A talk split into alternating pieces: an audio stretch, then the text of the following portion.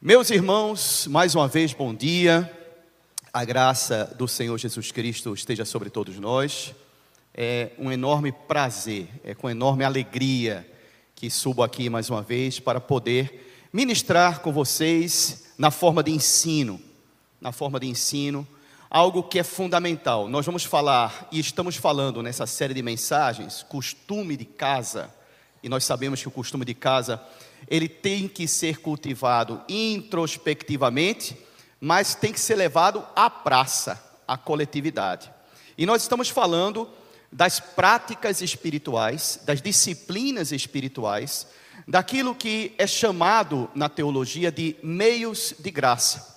Nós já falamos no primeiro episódio sobre a oração, no segundo episódio sobre a leitura e a meditação da palavra de Deus. E agora me toca falar sobre a adoração. Adoração é um meio de graça.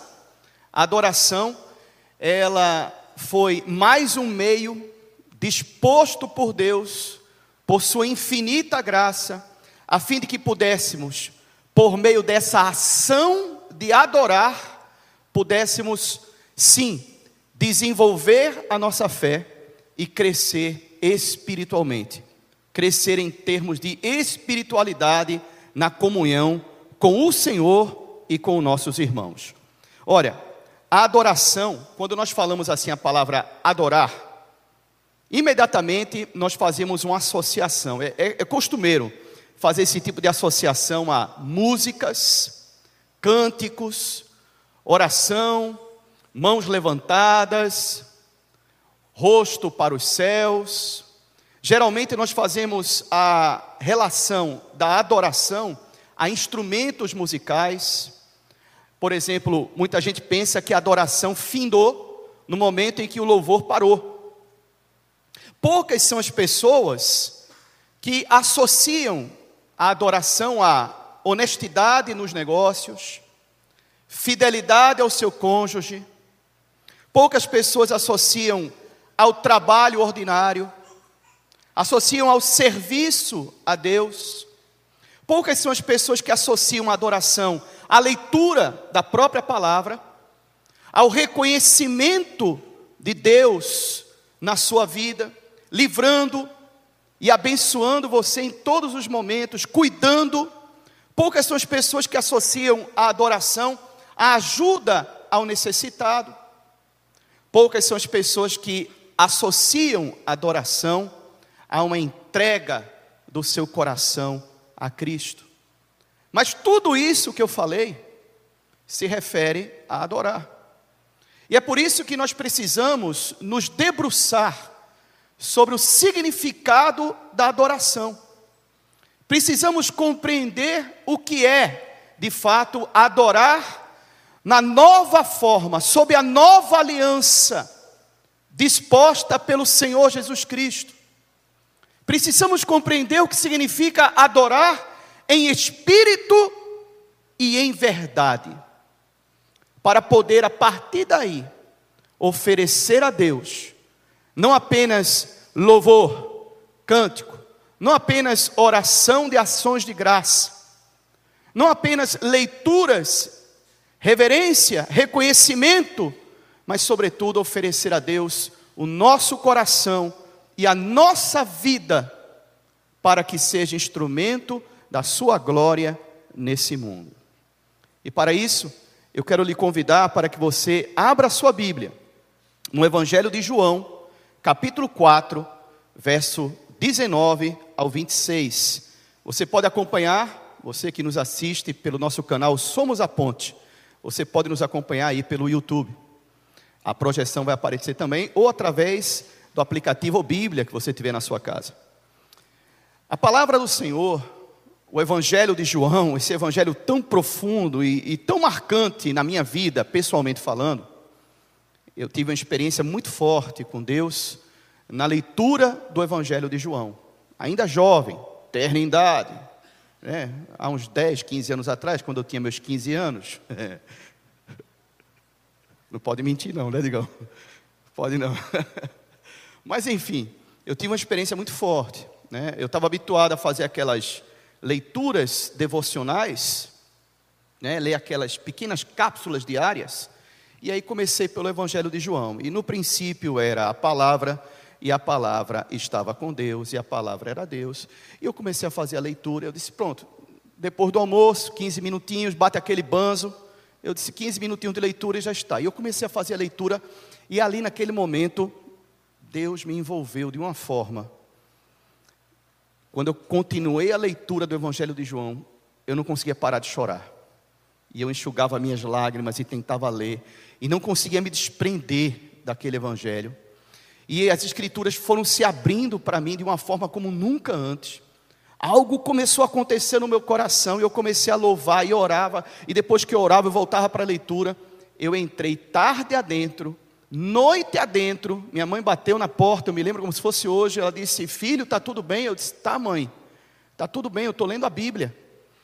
Quando eu terminei, eu terminei sim com o livro de João, mas não era o Evangelho, era o Apocalipse. De noite, de madrugada já, lendo a Bíblia. Foi uma experiência dentro do quarto, em secreto, uma oração em secreto, que produziu para mim uma mudança significativa. Eu sei que cada um tem as suas experiências com Deus. A maneira como Deus se manifesta a um, não necessariamente é como Deus vai se manifestar a outro mas a mim foi assim e foi na leitura do Evangelho de João. É por isso que o Santo Agostinho, ele diz que o Evangelho de João é tão profundo que um elefante pode nele nadar e ao mesmo tempo tão raso, tão simples, que uma criança jamais nele se afogará. É por isso que é o evangelho que é mais traduzido e mais usado em missões para evangelização. Vocês sabiam disso? O evangelho de João é a parte da Bíblia que é mais usada para panfletear e para falar de missões. E nós precisamos nos debruçar sobre o Evangelho de João, no capítulo 4, quando o evangelista relata o diálogo de Jesus com uma mulher samaritana. Verso 19, a mulher disse: O Senhor deve ser profeta. O Senhor deve ser profeta. Então diga-me, por que os judeus insistem que Jerusalém é o único lugar de adoração, enquanto nós, os samaritanos, afirmamos que é aqui, no Monte Gerizim, onde nossos antepassados adoraram? Jesus respondeu: Creia em mim, mulher, está chegando a hora em que já não importará se você adora o Pai neste monte ou em Jerusalém. Vocês, samaritanos, sabem muito pouco a respeito daquele a quem adoram. Nós adoramos com conhecimento, pois a salvação vem por meio dos judeus. Mas está chegando a hora, e de fato já chegou, em que os verdadeiros adoradores adorarão o Pai em espírito e em verdade. O Pai procura pessoas que o adorem desse modo Pois Deus é espírito e é necessário que os seus adoradores o adorem em espírito e em verdade. A mulher disse: Eu sei que o Messias, aquele que é chamado Cristo, virá. Quando vier, ele nos explicará tudo. Então Jesus, pela primeira vez, de maneira aberta, a uma mulher rejeitada e marginalizada por uma sociedade já extremamente liberal, disse a ela: Sou eu o que fala com você. Meus irmãos, qual o real significado de os verdadeiros adoradores adorarão ao Pai em espírito e em verdade?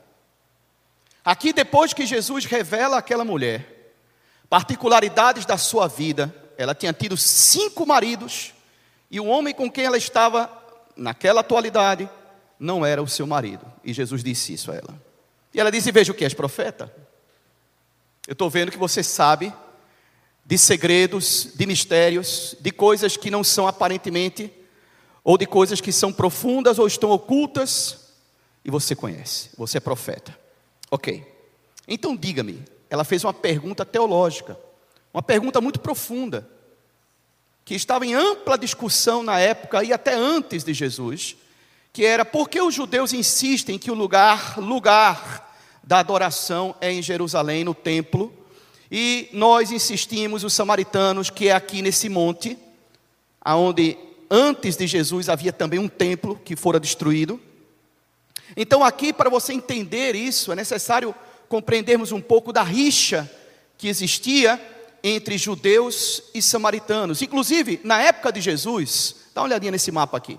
Na época de Jesus, na época de Jesus, os judeus, ao passar da Judéia, que está ali em amarelo, até a Galileia, ao mar da Galileia, onde havia uma ampla colônia judaica ali, os judeus evitavam passar pela Samaria.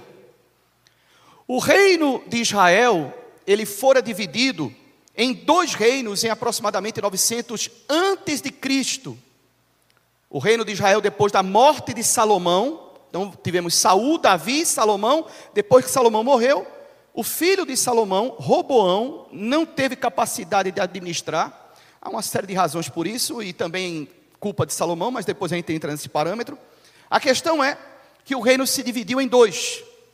O reino do sul, que era formado por duas tribos, em amarelo, na região da Judéia, e esse reino foi chamado de Reino de Judá. E o reino do norte, aí, a parte laranja, na Samaria, e esse reino foi chamado de Israel, e a região era Samaria. Então você tinha duas regiões, Judéia e Samaria. E o reino foi dividido entre dez tribos no norte, duas tribos no sul, o primeiro rei da Judéia, do reino do sul, foi Roboão, filho de Salomão, e o primeiro rei foi Jeroboão, primeiro do reino do norte. Bom, a partir daí começa a rixa, porque em nenhum momento no reino do norte houve um rei que fosse fiel a Deus. Então, ali no reino do norte, no reino de Israel, todos os reis foram iníquos, ímpios, e fizeram coisas terríveis aos olhos de Deus. Todos, sem exceção alguma. Todos. E conduziram o povo a um culto idolátrico, a um culto sincrético, a um sincretismo com um paganismo, levando o povo a desvirtuar a sua adoração. Então, podemos dizer que a rixa começa aí. Começa, em primeiro lugar, porque os judeus, eles não gostavam dos samaritanos, porque eles se misturaram etnicamente e culturalmente com outros povos, o que é uma tremenda de uma hipocrisia preconceituosa, em razão de que os próprios judeus não têm linhagem pura, eles também são uma mistura desde o início. Foi assim desde quando saíram do Egito. Foi assim incorporando outros povos e outras etnias. Mas aqui, por causa dessa rixa, não se davam, não comungavam com os samaritanos. Chamavam eles de sangue impuro. Inclusive a palavra samaritano era sinônimo de ofensa. Quando alguém queria ofender a outro, dizia assim: Ô oh, seu samaritano! É mais ou menos como a gente faz hoje de Ô oh, seu abençoado! Sabe aquelas aquelas ofensas de crente, né? Ô seu abençoado, ô seu samaritano. Era mais ou menos isso. Porque eles não lidavam, sob hipótese nenhuma, com os samaritanos. E em segundo lugar, porque eles tinham diferenças substanciais em relação ao culto religioso. Os samaritanos admitiam apenas os cinco primeiros livros da Bíblia. E a forma de cultuar era misturando elementos do paganismo com elementos do culto de Jerusalém. E eles recebiam muito bem aqueles judeus que não eram praticantes. Ora, tanto os samaritanos tinham problemas, como os judeus também tinham problemas na sua adoração. Porque os judeus, por outro lado, eles se apegavam na forma da adoração. Eles apegaram-se a exterioridades. Eles se apegaram a performances, a gestos. Os judeus estavam habituados a desempenhar na adoração um papel teatral. Estavam habituados a serem hipócritas. Hipócritas é aquele que falseia uma ação, uma palavra, uma atitude. A palavra vem do grego, que significa máscara, e tem a ver com teatro. Os atores que se utilizavam de máscaras para esconder a sua identidade e transmitir por meio da performance uma identidade de um personagem falso. Então os judeus, eles se habituaram a adorar a Deus em meio a uma performance. Eles falseavam a adoração. Adoravam a Deus com seus lábios, disse Isaías, mas o seu coração estava longe do Senhor. Adoravam com seus lábios, com as suas roupas, se utilizavam da talite, que era aquele, quem vai para Israel com a ponte, vai saber o que é isso. A talite, que é aquele, aquela espécie de, de, de, de roupa, né? Que eles utilizavam, uma espécie de lenço que se utilizavam. A itzit, que são aquelas cordinhas chamadas de orla do vestido. A kippah, e eles estavam ali em meio a uma performance teatral com o um coração distante, com uma vida distante de Deus.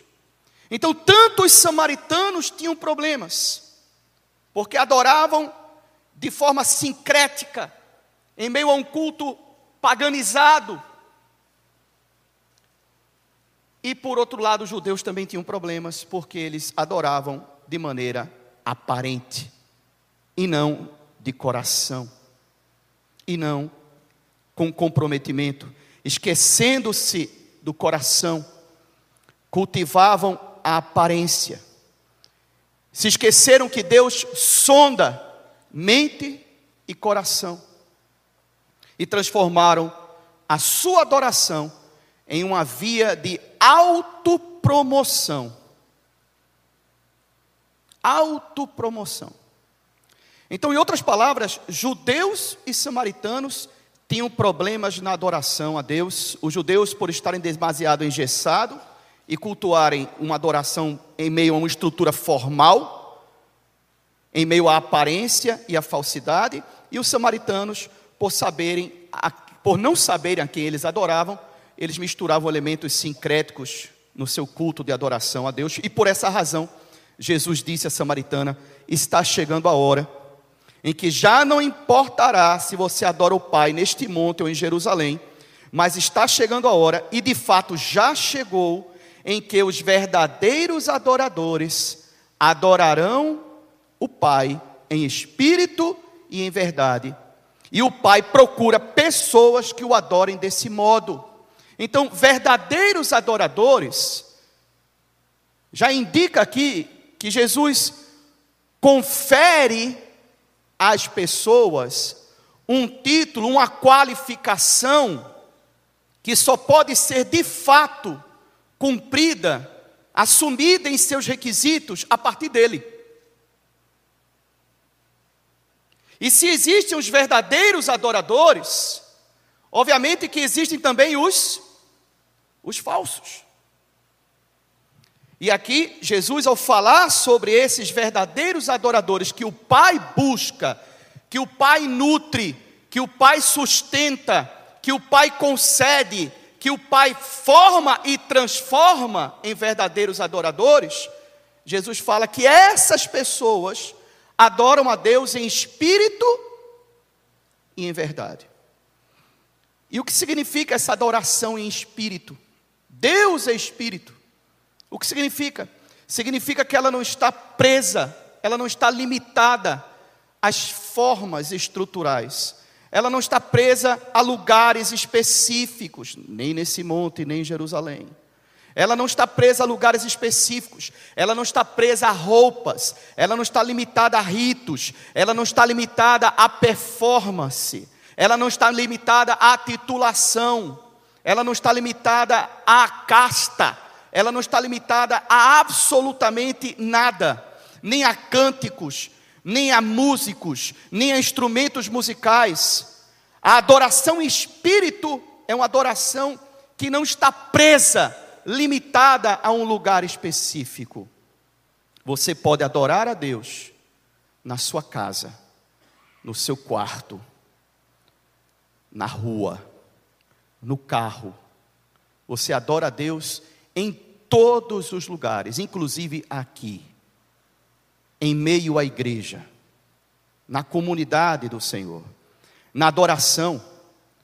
O espírito importa mais do que a exterioridade, a aparência. Então, a essência importa mais que a própria aparência. O coração, o interior, a vida importa mais do que o exterior, a roupa, a performance. A adoração começa dentro e se exterioriza. Ela começa de maneira particular e logo ela se expressa de maneira coletiva. Isso que nós fazemos aqui, louvor, cânticos espirituais, leitura da palavra, oração, é apenas a expressão presente de uma adoração pregressa, de uma adoração interna. É a mera expressão daquilo que já é uma realidade internamente. Se não for assim, é hipocrisia. Se não for assim, é falsidade. E nós adoramos a Deus com o nosso testemunho pessoal, cotidiano, com a nossa vida, e não apenas com palavras, orações e cânticos. Adoramos a Deus com honestidade no trabalho. Adoramos a Deus ajudando o necessitado. Adoramos e damos glória a Deus com a nossa vida ordinária, com a nossa fidelidade conjugal, com o cuidado dos nossos filhos, o cuidado espiritual deles. Paulo, aos Coríntios, ele diz: portanto, quer comais, ele está, fazendo, está falando de coisas ordinárias aqui, quer comais, quer bebais, ou façais outra coisa qualquer, fazei tudo para a glória de Deus. Ou façais qualquer outra coisa, fazei tudo para a glória de Deus. Adorar começa dentro, no coração, no espírito, na mente e se externa, se exterioriza, se expressa. Você precisa entender aqui que Deus não está atrás de adoração. Deus está atrás de adoradores. E aqui há uma diferença substancial no modelo de oração que existia à época e que Jesus disse: a hora chegou que esse modelo já não vigora mais, já não vale mais. Agora o que vale, o modelo é outro. E de fato, Deus não busca adoração. Às vezes nós pensamos e imaginamos que Deus é aquele que está num trono e diz assim: me adore. Não, isso é carência. Deus não é carente. Deus não busca adoração. Deus ele busca adoradores. São essas pessoas que o Pai busca. São essas pessoas que têm compromisso com o Pai, com o Filho, com o Espírito Santo. São essas pessoas que vivem a fé sem hipocrisia, embora com falhas, com erros, com percalços, com tropeços embora transitando de uma infância para uma maturidade.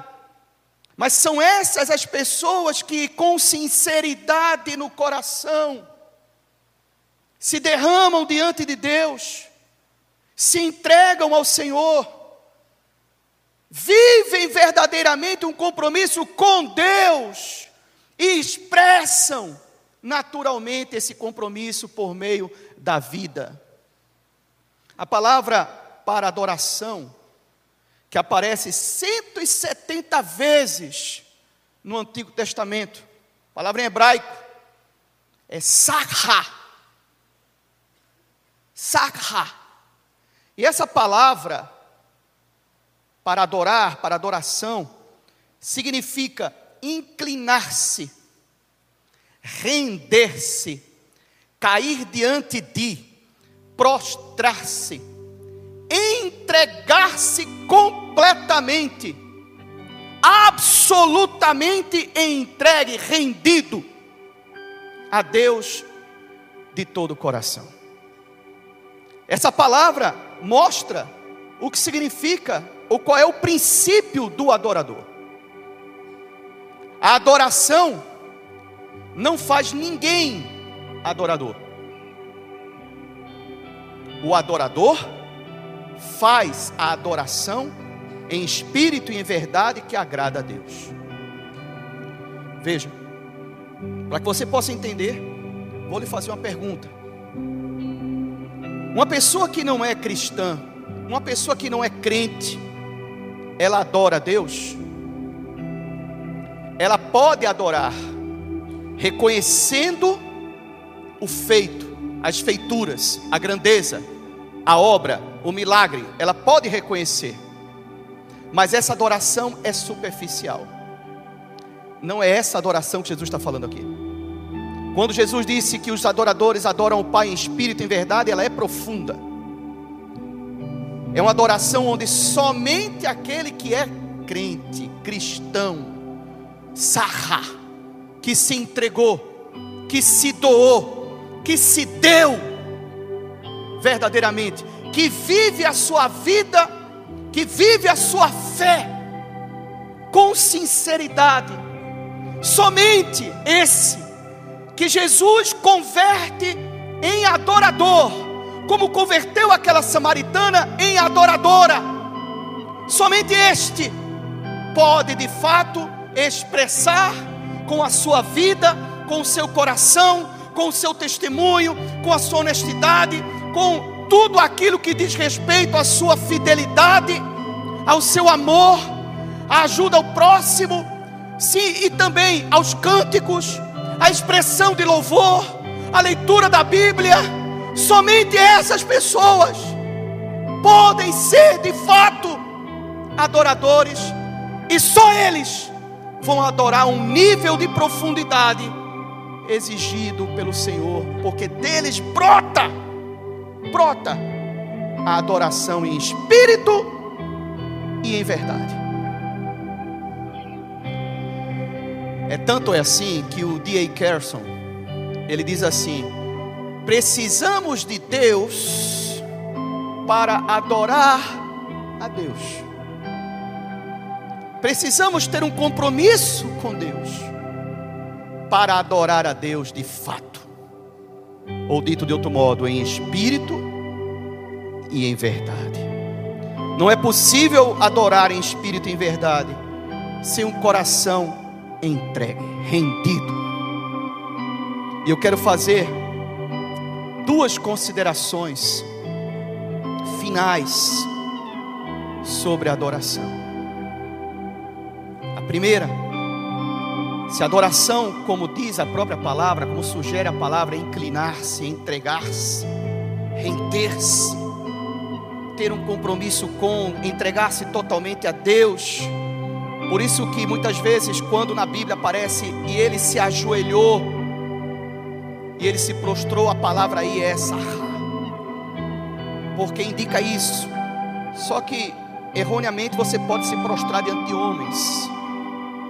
Mas esse prostrar-se aqui que Jesus está falando é diante de Deus.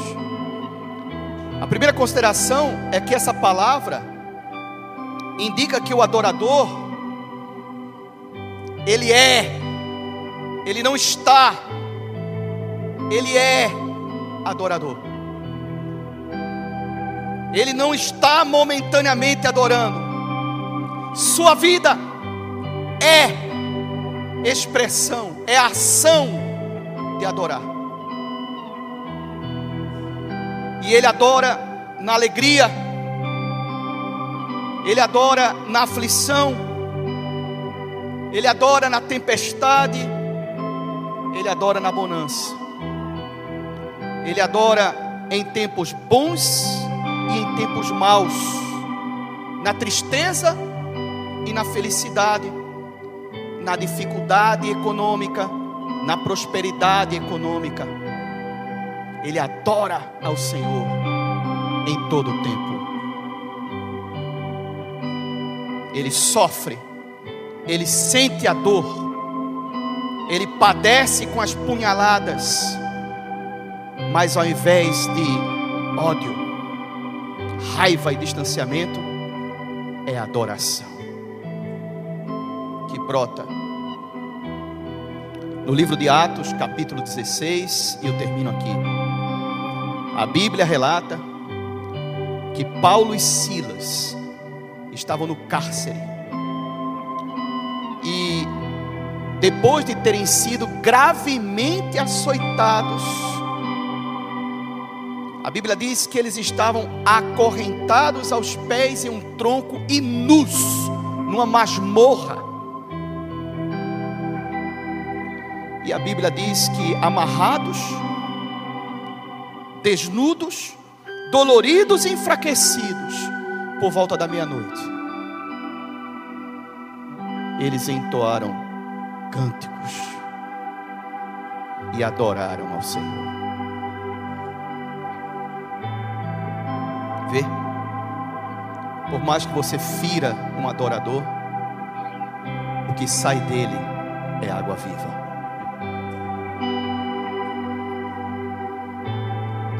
E eles estavam ali adorando a Deus em meio à dor, sentindo a dor no corpo. Eles não estavam anestesiados, mas eles destilavam adoração, oração e louvores, cantando hinos a Deus. O adorador é assim, ele adora em todo tempo e em qualquer lugar. O cárcere a masmorra é ali. A beira do mar é ali. No auditório junto com a igreja é ali.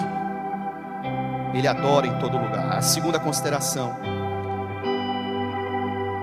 E essa permeou toda a mensagem de hoje. É que não existe adoração sem verdade. Não existe adoração sem Cristo Jesus disse: Eu sou o caminho, a verdade e a vida, e ninguém vem ao Pai senão por mim. Jesus é a verdade. Não existe adorador que adore a Deus em espírito e em verdade, se esse adorador não tem um compromisso se ele não se entregou, se ele não se rendeu a Jesus de todo o coração. E por isso, eu não poderia terminar essa mensagem de outra forma, senão lhe convidando para você que quer, a partir de hoje, se transformar num verdadeiro adorador e não num aparente, num superficial mas num verdadeiro que adora o Pai em espírito e em verdade.